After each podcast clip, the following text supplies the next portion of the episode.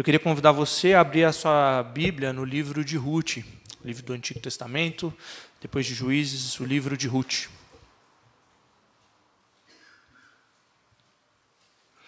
Queria compartilhar também o abraço da Igreja Presbiteriana do Lago Norte, lá de Brasília. Um abraço fraterno do Conselho da Igreja, para os irmãos do Conselho daqui e, da, e a toda a comunidade. O livro de Ruth, a gente não tem autoria certa, alguns atribuem ao profeta Samuel, outros atribuem o relato, a preservação do relato à própria Ruth, sistematizado pela graça do Espírito, independente de quem tenha sido o autor, preservado para nós ah, ao longo de toda a história de Israel e depois da história da igreja.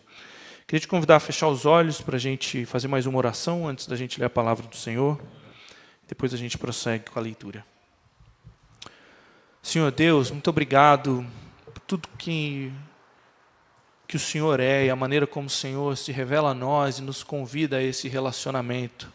Obrigado, Pai, Filho, Espírito Santo, porque o Senhor estende, abre essa comunidade, vem em nossa direção para nos salvar, para nos resgatar. O Senhor é leal, mantém o seu amor de geração a geração, renovando as suas misericórdias, sustentando as suas promessas. Obrigado pelos textos da sua escritura que nos convidam a esse relacionamento. Obrigado por cada irmão e irmã que tem desfrutado aqui em Natal, nessa comunidade, nesse relacionamento. Agora, como o teu povo reunido no teu nome, nós queremos pedir, Deus, que o Senhor nos abençoe, nos visite, ministre a tua presença, o teu poder sobre nós por meio da tua palavra e rogar, Deus, de declarar, confessar que dependemos do Senhor para que a tua palavra chegue como semente frutífera no nosso coração. Prepara, Deus, o solo do nosso coração e transforma-nos para que sejamos mais parecidos com teu filho Jesus, para que te conheçamos melhor, possamos te adorar melhor e que o Cordeiro receba todos os louvores que ele merece. No nome santo de Jesus, amém. Livro de Ruth, capítulo 1, eu queria ler com você três versículos, versículo 16, 17 e 18, mas queria te convidar a manter a sua Bíblia aberta, seja no celular, seja impressa, para que a gente caminhe ao longo desse capítulo. Ruth, capítulo 1, versículos 16, é, 17 e 18. Ruth, porém, respondeu: Não insistas comigo para que eu te deixe e não mais a acompanhe Aonde fores, irei. Onde ficares, ficarei. O teu povo será o meu povo, o teu Deus será o meu Deus. Onde morreres, morrerei. Ali serei sepultada.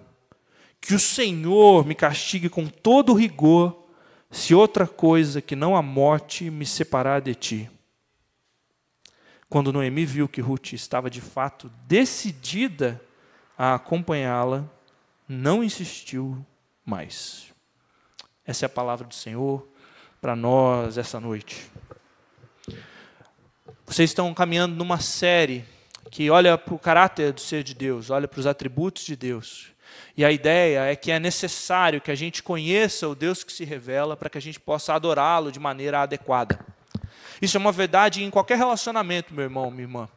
Se você achar que pode se relacionar com um amigo de qualquer jeito, ignorando quem ele é, ignorando a sua história, ignorando aspectos da sua formação, ignorando fraquezas ou feridas dele, é, você provavelmente vai destruir esse relacionamento. Se você querer se relacionar com uma pessoa, inventando a maneira como ela é, projetando a forma como você acha que ela deveria ser no relacionamento, você provavelmente vai esmagar, vai pesar esse relacionamento.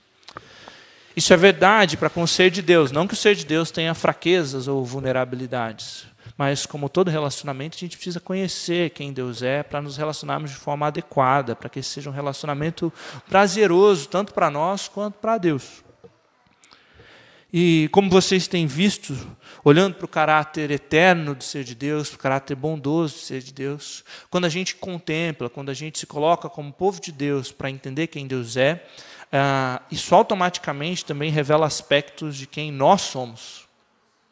É impossível olhar para Deus e não uh, ter impressões, e não ter sugestões, e não ter revelações sobre quem nós somos agora, Mas é impossível olhar para Deus e não ter sugestões, revelações sobre quem nós devemos ser.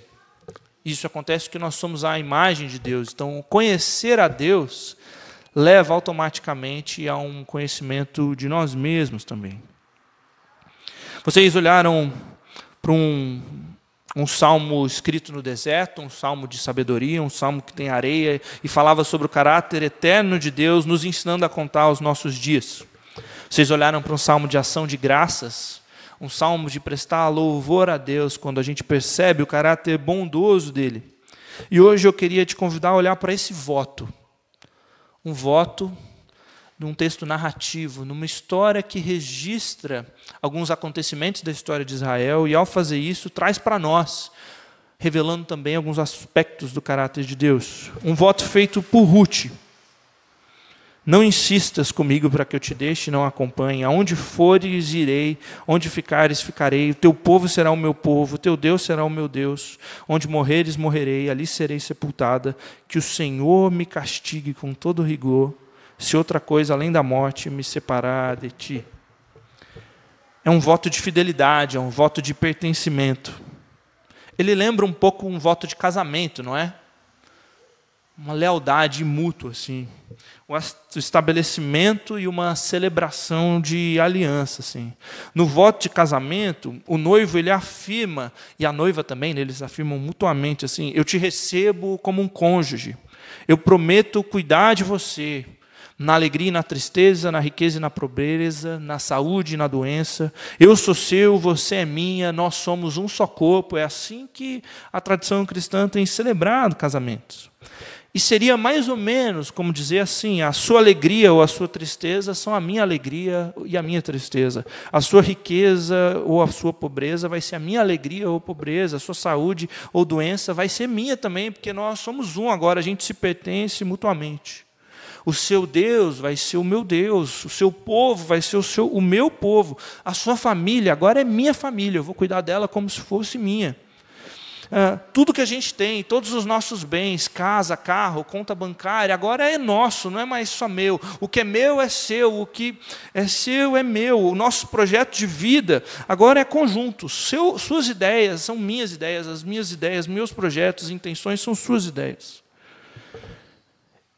E aí o voto encerra, no caso aqui de Ruth, com, e que Deus me castigue com todo rigor se alguma coisa que não a morte me afastar de você. É isso que a gente vê num voto de casamento? Vocês já presenciaram um voto de casamento com palavras tão fortes assim, tão intensas? Alguém aqui já presenciou? A nossa cunhada Lude, em 2021, ela, 2020, setembro de 2020, ela acrescentou nos votos delas essa palavra aqui.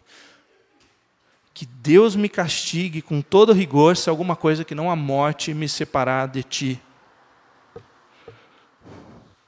Mas é raro, né? Porque a nossa cultura tem esvaziado os votos. E ela tem feito isso porque ela tem perdido essa característica do caráter de Deus, ela tem perdido a noção de lealdade. Os votos, eles têm sido transformados numa mistura de duas coisas.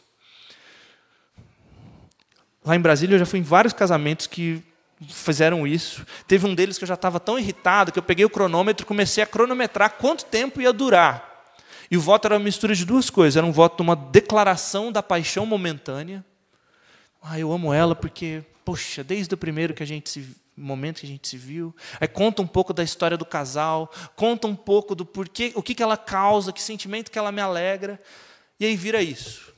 Fica nisso. E uma segunda coisa, eu já vi votos que viraram momentos de discurso de gratidão aos familiares. O cara sobe para fazer o voto, ele fala assim: Eu queria começar olhando para minha mãe. Aí ele vira e começa a fazer uma declaração para a mãe, ou para o pai, para o sogro. E aí o voto que eu cronometrei durou 13 minutos. E o cara não fez um voto. Ele declarou a paixão que ele sentia, ele fez discursos de gratidão. E isso tudo é lindo, gente, isso tudo cabe. Pode fazer lá na festa, vai ser muito legal. Mas a gente estava falando de um voto, era o momento de fazer promessas, era o momento de expressar a lealdade, um pertencimento mútuo. Isso é que é um voto. O voto é a expressão da lealdade, é a promessa de que nós estaremos ali, independente das circunstâncias. O voto não diz respeito à história e ao passado somente, o voto diz respeito à lealdade futura, ao pertencimento garantido. Por que, que os votos de verdade têm ficado raros? Porque as relações têm ficado frouxas. Porque quando a gente abandona o relacionamento de Deus, conforme o Deus que se revela, quando a gente abandona o caráter do Deus leal, e a gente vai pouco a pouco moldando as relações com base em nós mesmos, as relações automaticamente vão ficar mais bambas, vão ficar mais soltas, vão perder a solidez, o fundamento delas. E se normalizou essa frouxidão nos relacionamentos. Agora as relações são comerciais, elas são com base no custo-benefício. A gente se relaciona enquanto a gente está se sentindo bem enquanto ah, essa pessoa provê ali para os meus sentimentos, ela completa o meu tempo de maneira agradável, ela não, não exige demais de mim, ela me abre oportunidades para crescimento pessoal, para crescimento de carreira, ela me faz me sentir bem. Mas ela começa a ficar para baixo, essa pessoa começa a ter um problema, ela entra numa fase de vida que ela precisa desabafar constantemente. Ai, não, isso é uma relação tóxica. Eu preciso me afastar dela ou as relações têm se tornado virtuais, não apenas por conta de rede social, ensino à distância, trabalho remoto, mas porque elas ficam sempre nessa possibilidade, né? ela não se torna real, ela fica sempre no vir a ser, assim.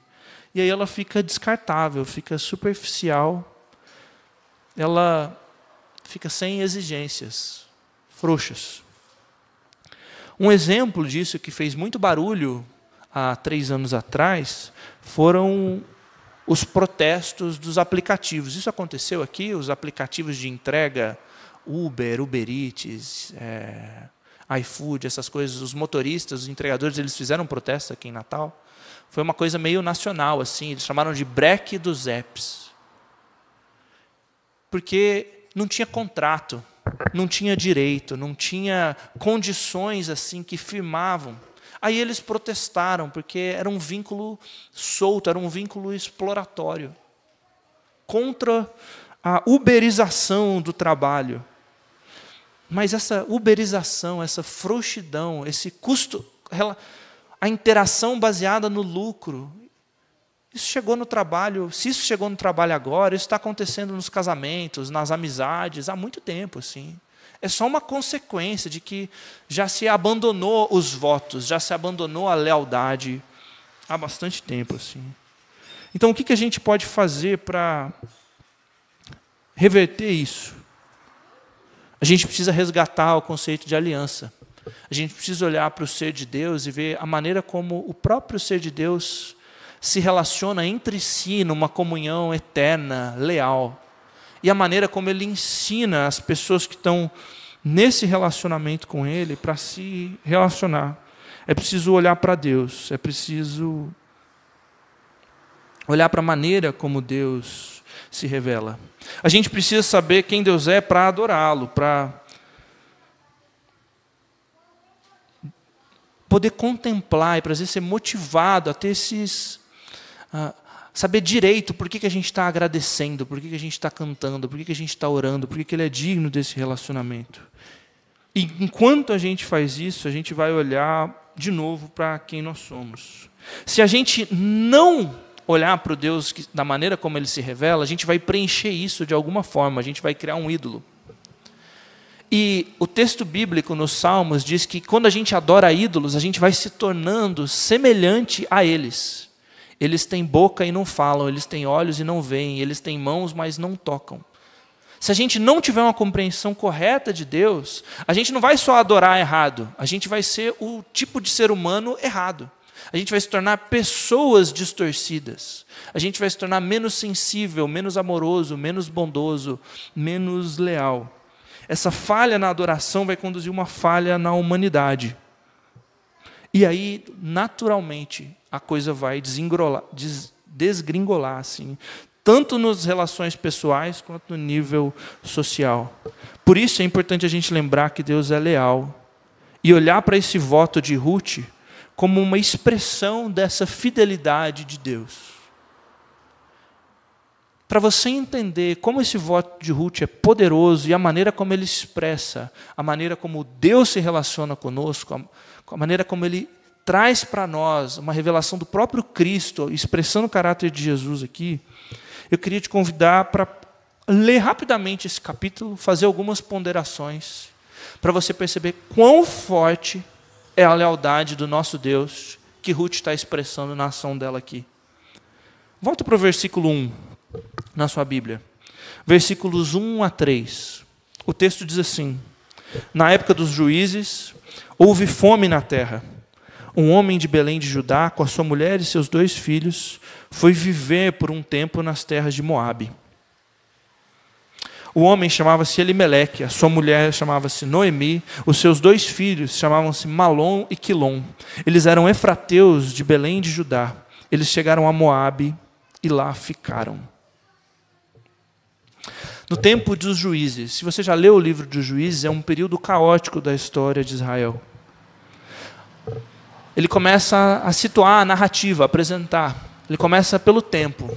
É um tempo conturbado, é um tempo de mudanças, ainda não tinha rei, tinha muita rebelião. Houve um ciclo de momentos de glória e momentos de privação, e eles estão no momento de privação. Havia fome na terra. Mas tem um homem de Belém, um homem de Belém de Judá e a sua família. Eles saem da terra, eles saem da terra de Judá, eles saem da terra prometida e vão para a terra de Moab, eles vão para território estrangeiro. Eles abandonam a terra para a qual Deus os convidou e vão para uma nação vizinha, para uma nação que não se relaciona com o Senhor. E eles são da terra de Belém, eles são da cidade de Belém. Belém significa casa do pão. Mas na casa do pão chegou fome. O lugar que era conhecido por fartura, lá também chegou fome. E esse nome, ele se chama Elimeleque. Elimeleque é um nome que significa Deus é rei. A sua esposa se chama Noemi. Noemi traz o significado de ser uma pessoa agradável, ser uma pessoa amável. Deus é rei se relacionava com a amável, com a agradável. Eles estavam na casa do pão, na terra da promessa, e a fome veio. E aí, a fome chegou com tanta força, inclusive em Belém, uma região próspera com seus celeiros, que eles precisam sair de lá. E eles resolvem abandonar a terra prometida e ir para as terras de Moabe. A dor foi tanta, a privação era tanta, que eles nomearam os dois filhos de Malom e Quilion. O período de privação era tão intensa que quando eles foram colocar nome nos filhos, eles chamaram o primeiro de Malom. Malom significa, vem da mesma raiz de fraco, doente. Malom. Esse menino deve ter nascido num período de privação, num período em que não tinha os nutrientes necessários para a gravidez. O segundo se chamou Quilion, que vem da raiz do adjetivo frágil. Fraco, doente, frágil. Essa estava sendo a história desse casal. E eles vão buscar refúgio fora da terra prometida. Eles vão para Moabe. Versículo 3 diz que quando eles chegam lá em Moabe, depois de ficar lá um tempo, ele, Elimeleque morre. E ela fica sozinha com seus dois filhos. Mas esses meninos se casam com mulheres moabitas. Uma se chama Ofa e outra se chama Ruth. E depois de ter morado lá por pelo, quase 10 anos, os filhos também morrem. Malom e Quilom. E Noemi ficou sozinha, sem os seus dois filhos, sem o seu marido. O texto está pintando para a gente uma situação de extrema calamidade. Agora a gente tem uma mulher estrangeira, vivendo numa cultura que não é a dela onde as leis e os vínculos familiares não mais a protegem assim. E por um tempo ela teve o seu marido e os seus dois filhos como provedores, mas agora não só ela, mas as suas duas noras estão completamente desamparadas assim. É uma situação de catástrofe. E aí o versículo 6 traz para nós que Noemi fica sabendo lá em Moabe que o Senhor tinha revisitado o seu povo e que ele deu alimento para Israel. Então ela decide voltar inicialmente com as suas duas noras para a terra. E aí, quando ela está partindo com as duas noras, de onde elas tinham morado, para voltar para a terra de Judá, Noemi, essa mulher que foi exposta a tanta privação, a tanto sofrimento, a tanto luto, ela fala para as duas noras, no versículo 8: Vão, voltem para a casa das suas mães, que o Senhor seja leal com vocês, como vocês foram leais com seus falecidos e comigo. Que o Senhor conceda que cada uma de vocês encontre segurança no lar de outro marido. Noemi pensa na situação. E ela fala: o que, que vai ser chegar com duas moabitas na terra de Israel, duas estrangeiras? O povo está se reestruturando, está se reerguendo do momento de crise agora. Quem vai querer casar com essas duas moças? Como que elas vão poder me sustentar? Que efeito que elas vão ter? Que efeito que isso vai ter? É muito melhor que elas voltem para a casa dos seus pais. Mas aqui ela usa a casa de suas mães, porque era a mãe quem arranjava os casamentos. A intenção dela é que elas encontrem segurança no lar de um outro homem, no lar de um outro marido, nessa sociedade em que os homens trabalhavam, iam para os campos, tinham as propriedades. E aí ela dá beijos de despedidas nessas noras. E o texto diz para nós, uma primeira vez, que elas começam a chorar muito alto. Ela fala assim: Não, Noemi, a gente quer ficar com você. A gente vai para junto do seu povo, a gente se tornou sua família, a gente vai com você. Elas são leais, a lealdade que Noemi havia expressado, louvado, agradecido, elas expressam novamente. E aí Noemi é dura. E ela fala o seguinte: Voltem, minhas filhas, por que, que vocês vão vir comigo? Eu não posso mais ter filhos. Não posso mais ter filhos para que venham a ser os, os, novos maridos de vocês. Voltem, vão. Eu sou velha demais para ter, outro, ter outro marido. E mesmo que eu pensasse que há esperança, olha o grau de desilusão. Mesmo que eu pensasse que há esperança para mim, ainda que eu me casasse essa noite e desse luz a filhos, vocês vão esperar até eles crescerem? Vocês ficariam sem se casar à espera deles? Noemi está fazendo referência a um costume de uma lei chamada Levirato. Se você quiser saber mais sobre ela, você pode visitar Deuteronômio 25 e conversar com o pastor Rafael depois. Mas ela fala assim: minhas filhas, minhas noras, não têm esperança. E olha como ela termina. Para mim é mais amargo do que para vocês, pois a mão do Senhor voltou-se contra mim para mim é mais amargo do que para vocês, porque a mão do Senhor se voltou contra mim. Ela atribui ao Senhor tudo o que aconteceu com ela. Foi ela quem deixou a terra prometida, foi ela quem deixou a casa do pão, foi ela quem foi para um território distante, mas a desilusão é tão grande que ela atribui ao Senhor. A gente faz isso com muita frequência nos momentos de dor. A gente esquece tudo que foi nossa intenção, nossa responsabilidade, e de repente tudo é culpa do Senhor, Ele é a fonte da nossa amargura. E aí a Nor, Ruth e Orfa, elas começam a chorar muito de novo, muito, muito. E diante da insistência de Noemi, elas não estão quebrando um laço, elas vão com a bênção da sogra. Elas não estão sendo rebeldes aqui, elas queriam ficar, mas diante da insistência de Noemi, Orfa dá um beijo de despedida. Mas o texto diz para a gente no verso 14 que Ruth insiste. E aí, mais uma vez, Noemi fala: Veja, a sua cunhada está voltando para o seu povo e para os seus. Volte com ela. Ela faz o que os nossos pais normalmente fazem, né? Eu acho que daqui a pouco eu vou começar a fazer isso também, né? Como pai. A gente fala assim: olha, está vendo o seu amigo?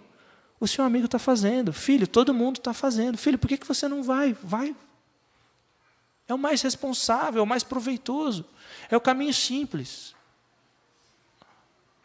E Ruth fala que fica. É, você precisa entender o quão desiludida Noemi está. Salta comigo para o versículo 18. Não, salta comigo para o versículo 19. Quando elas estão chegando em Belém, as mulheres que cresceram, que conviveram com Noemi na juventude, elas falam assim: será que é Noemi? E aí Noemi fala assim: Não me chamem mais Noemi, me chamem de Mara, pois o Todo-Poderoso tornou a minha vida amarga. Mara significa amarga. De mãos cheias eu parti, de mãos vazias o Senhor me trouxe. Gente, ela partiu porque tinha fome. Ela não tinha mãos cheias de jeito nenhum. Eles partiram porque houve fome. Mas a dor é tanta, a desilusão, a desesperança é tanta, que não tem mais nada agradável e ela se recusa a manter esse nome. Ela fala assim: me chamem de Mara. Esse é o único caso na Bíblia de uma pessoa que troca o próprio nome. Quando você vê alguém recebendo outro nome na Bíblia, é porque essa pessoa, é, alguém que exerce autoridade como o próprio Deus ou o imperador, trocam o nome dessa pessoa. Então Abrão passa a se chamar Abraão. Então Jacó passa a se chamar Israel. Então os, a, a Daniel e os seus amigos recebem um outro nome porque essa pessoa tem autoridade para alterar um nome. Agora, Noemi, Noemi não quer nem saber. Assim, meu nome agora é Mara. Eu sou a maga. A gente muitas vezes não chega a essa coragem. A gente não verbaliza, a gente não troca o nosso nome. Mas é exatamente o sentimento do coração, não é? Não tem mais esperança. Agora eu sou só amargura. Não tem mais nada. E aí, se você já esteve nessa condição, ou se você tem pessoas próximas a você nessa condição, esse é um momento muito difícil, esse é um momento que exige muito das pessoas que estão ao redor. E o que a gente tem aqui é Noemi nessa condição, nessa amargura, falando assim: vai, gente, vai, porque não tem mais ninguém, eu não tenho mais nada a oferecer, a minha vida é só a desesperança. Vai, porque o próprio Deus se voltou contra mim. Vai, tchau, Ofa, volta para sua casa. E aí Ruth fala: Não insistas comigo para que eu te deixe e não mais a acompanhe. Aonde fores eu irei, aonde ficares ficarei, o teu povo será o teu povo, o teu Deus será o meu Deus. Aonde você morrer, eu, vou, eu morrerei, eu serei ali sepultada, que o Senhor me castigue com todo rigor, se alguma coisa que não a morte me separar de você. A grande pergunta que eu e você a gente precisa fazer nesse momento é: de onde Noemi tirou esse impulso? De onde veio essa ideia? Ruth conviveu com pouco tempo com essa família. A gente não sabe se ela conheceu Elimeleque, o Senhor é o nosso rei. A gente sabe que ela conviveu pelo menos 10 anos com a sogra e os filhos mas parece que ela encontrou naquela família um tipo de vínculo, que ela encontrou nas histórias daquele Deus um tipo de caráter que valia a pena ser seguido. Abandonar Noemi não seria somente abandonar Noemi, seria abandonar as histórias que ela ouviu, seria abandonar o Deus de Noemi. E aí ela repete, ela espelha o caráter daquilo que ela aprendeu para a sogra. A lealdade de Deus é um dos principais atributos de Deus ao longo de todas as Escrituras. Como a gente viu aqui, quando os, no, o povo de Israel ia cantar sobre a sua história, eles têm um refrão: O seu amor dura para sempre, a sua misericórdia dura para sempre. Se você leu na NVI, fala de amor. Se você leu na Ara, ou como nós cantamos, fala de misericórdia. O termo aqui é, é uma palavra que é difícil de traduzir, porque ela pode significar bondade, amor, misericórdia. E muitos têm traduzidos por amor leal essa expressão que combina a eternidade com a bondade, acompanhando o povo num relacionamento, numa história. É a expressão do amor leal, ela traduz o vínculo de aliança, a maneira como Deus escolhe se relacionar. É possível que Noemi tenha ouvido as histórias sobre Moisés.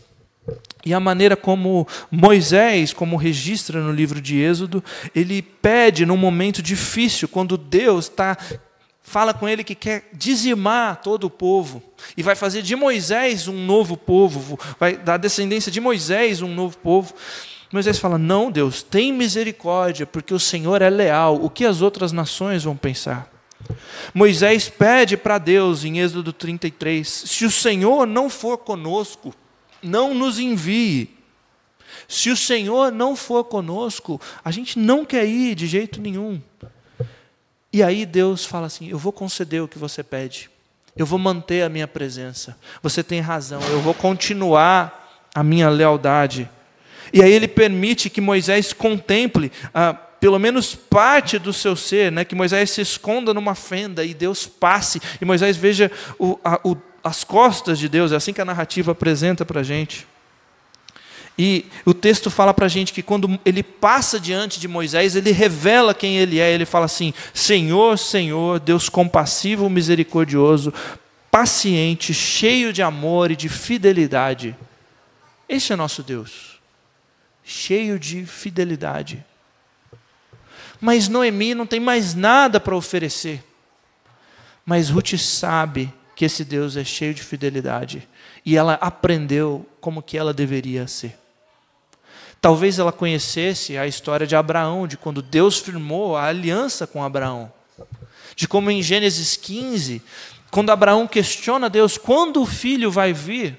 Está demorando, Deus, já são dez anos. Quando que o Senhor vai dar o filho prometido? Deus fala para Abraão assim: Olha, Abraão, pega alguns animais, parte esses diversos animais ao meio e espera. Gente, esse era um rito, esse era um pacto de sangue. As pessoas que faziam algum pacto passavam por meio dos animais e elas estão falando assim: que aconteça comigo o que foi feito a esses animais, que eu seja partido no meio, se eu não cumprir com a minha palavra. E aí Abraão fica esperando Deus o dia inteiro, debaixo de sol, enxotando os animais. E cadê Deus? Até que ele, exausto, cai no chão e dorme. E aí Deus vem e, como uma labareda de fogo, passa no meio dos animais, queima todos os animais. E ele está querendo ensinar para Abraão assim: que Abraão, você vai falhar, mas eu garanto a aliança. Que aconteça comigo o que aconteceu com esses animais, se eu não for fiel ao pacto, à promessa que eu te fiz. Eu garanto, Abraão, eu garanto. Parece que foi isso que Ruth aprendeu. Parece que é desse caráter do ser de Deus que ela está falando aqui. E que o Senhor me castigue com todo rigor. Essa é a lealdade com a qual nosso Deus se põe. E é por isso que Jesus, expressando esse mesmo caráter de Gênesis 15, esse mesmo caráter expresso aqui em Ruth, no capítulo 1, nesse voto tão bonito, ele assume e paga pelo o meu fracasso, o seu fracasso na cruz. É o mesmo caráter demonstrado, é o caráter de Cristo brilhando aqui muito antes, numa jovem moabita. Gente, olha que loucura. A lealdade de Deus motivou a Bíblia hebraica a ter um livro com o título de uma mulher moabita. Essa mulher vai entrar na história do Messias. Esse é o nosso Deus. É a lealdade do Senhor queimando através da vida de Ruth, que vai restaurar a amargura de Noemi. Você pode continuar a ler o livro depois. A lealdade dela se expressa no trabalho, a lealdade dela se expressa numa amizade profunda, e Deus restaura a sorte de Noemi, a ponto que no final, no capítulo 9, Noemi termina falando assim: Louvado seja o nome do Senhor, Ele restaurou a minha sorte. A lealdade de Deus, dada a conhecer, mesmo para pessoas que estão em situações horríveis, quebradas, fracassadas vivida, confiada para uma mulher estrangeira que vai para uma outra terra. A gente não sabe se ela domina o idioma, a gente não sabe como as outras pessoas vão olhar para ela. Ela sabe que vai ser muito difícil, que ficar com seu, voltar para seu pai para sua mãe seria humanamente mais fácil, mas não. Tem um Deus aqui, tem uma promessa aqui, tem um caráter aqui. E isso é expresso nesse voto. Eu queria terminar fazendo algumas aplicações disso para você. Assim. A situação ficou difícil, os preços estão só subindo e a gente começa a cortar gastos e de repente há coisas que a gente nunca pensou começam a faltar, de repente fome por perto, desemprego. O Senhor é leal, meu irmão, minha irmã. Mas pastor, vem inclusive luto. A morte chegou, bateu por perto. O Senhor é leal e ele se expressa mesmo no meio do luto, mesmo no meio do sofrimento, da fragilidade, da doença, da fraqueza. Ele é capaz de contagiar corações e tocar e transformar histórias, mesmo nesse meio. Vale a pena confiar. Ah, mas eu estou tomado de amargura, eu já nem lembro quem eu sou, quem eu deveria ser. O Senhor vai continuar trabalhando. A lealdade dele pode se expressar e pode transformar a história. E você pode terminar louvando. Leia o livro de Ruth. É assim que Noemi conclui. Pastor, mas eu sou. Eh, você não conhece a minha história, eu sou completamente improvável. A minha família nunca teve isso com Deus, esse vínculo. Ninguém, pastor. É que você não sabe o que eu fiz. Meu irmão, Ruth é uma estrangeira. Ruth é uma moabita. Ela expressa o caráter de Deus nessa forma, ela restaura a sorte de uma viúva que estava amarga, ela vai parar na genealogia do nosso Senhor e Salvador Jesus. Deus é leal, Ele sabe o que Ele tem feito, Ele está conduzindo a história. Isso precisa impactar a gente, a gente precisa adorar quem Deus é. O Salmo 136, que foi lido e foi cantado, ele traz um refrão, é como se fosse uma pulsação, é como se fosse o metrônomo da música da história de Israel. Assim, o Senhor, as suas misericórdias se renovam. Ele é bom, a sua misericórdia o seu amor leal dura para sempre, a sua misericórdia dura para sempre. A eternidade e a bondade se combinam na aliança, na fidelidade, na fidelidade e lealdade de Deus acompanhando o povo. E se você ler, o texto começa com a criação. O texto avança para eles no Egito. O texto fala deles no exílio depois. Mas enquanto eles eram escravos, enquanto eles eram libertados, enquanto eles conquistavam a terra, quando eles foram parar no exílio, a sua misericórdia dura para sempre, o seu amor dura para sempre, a sua lealdade, o amor leal dura para sempre. Isso precisa virar uma lupa hoje para você olhar para o seu coração. Você tem descansado na lealdade de Deus? Essa lealdade tem sido expressa nos seus relacionamentos? Ou os vínculos se tornaram frágeis? Se tornaram relações comerciais descartáveis, uberizadas? A gente precisa ser contagiado por esse voto de Ruth. A gente precisa ser lembrado que foi isso que Deus expressou na história, seja com Abraão, seja no caráter de Ruth, seja na expressão máxima do Senhor Jesus. E a gente precisa ser transformado por isso. A gente precisa entender que quando a gente fala que o Senhor é o nosso Deus, nós somos dele e ele é nosso, a gente está fazendo um voto de pertencimento. Isso impacta primeiro esse vínculo horizontal, vertical. E depois também as nossas relações uns com os outros. Qual foi a última amizade que você descartou por uma coisa menor do que o nosso Deus? Qual foi o último vínculo familiar que você rompeu, abriu mão? Quando a gente é leal aqueles que Deus tem colocado ao nosso redor, mesmo aqueles muito difíceis e amargos, como Noemi, a gente está expressando essa lealdade. Não é porque as pessoas merecem, não é porque elas são fáceis, não é porque elas oferecem, mas é porque o amor leal do Senhor, as suas misericórdias duram para sempre, elas têm nos renovado e a gente vai dar mais um passo. É isso que Deus faz com a gente. Eu não sei como é que está a sua história hoje. Mas eu queria te lembrar que o amor leal, as misericórdias do Senhor duram para sempre. Sempre é tempo de recomeços. Deus não cansa de novos começos. Ele continua chamando, ele continua clamando. Ele é fiel. Ele quem passou por entre os animais. Ele falou assim: Eu pago o preço quando for necessário. E ele já pagou o preço. Então eu queria te convidar a ficar de pé e a gente buscar esse Senhor em oração que seja tempo de novos começos, que seja tempo de descansar nessa fidelidade, que seja tempo de repensar os votos que o Senhor fez em relação a você e tudo que Ele já expressou. E só depois de considerar isso, de ter o coração encharcado por isso, seja tempo de reconsiderar também os nossos relacionamentos humanos. Feche seus olhos, vamos buscar o nosso Senhor em oração. Senhor Deus, eu te louvo pela história de Ruth. Eu te louvo pelo sofrimento que essa mulher enfrentou. Porque o Senhor contagiou o coração dela com gentileza, mesmo em meio a tanta dor e luto.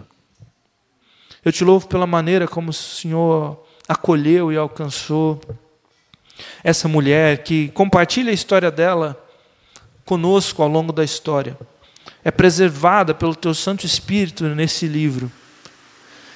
E de uma maneira especial, pela maneira como esse voto tão forte, tão intenso, expressa o caráter que o Senhor revelou a Abraão, expressa o caráter que o Senhor manifestou em Jesus. Nós te louvamos que o Senhor é um Deus leal, o seu amor e a sua misericórdia duram para sempre. O Senhor é um Deus que mantém as suas promessas. O Senhor é um Deus que tem cumprido o que o Senhor falou ao longo da história. O Senhor é um Deus que enviou o seu próprio filho. O Senhor é um Deus que se fez homem e habitou entre nós. O Senhor é um Deus que pagou o preço pelas nossas falhas, que foi dividido, foi rasgado, que foi crucificado, Pai.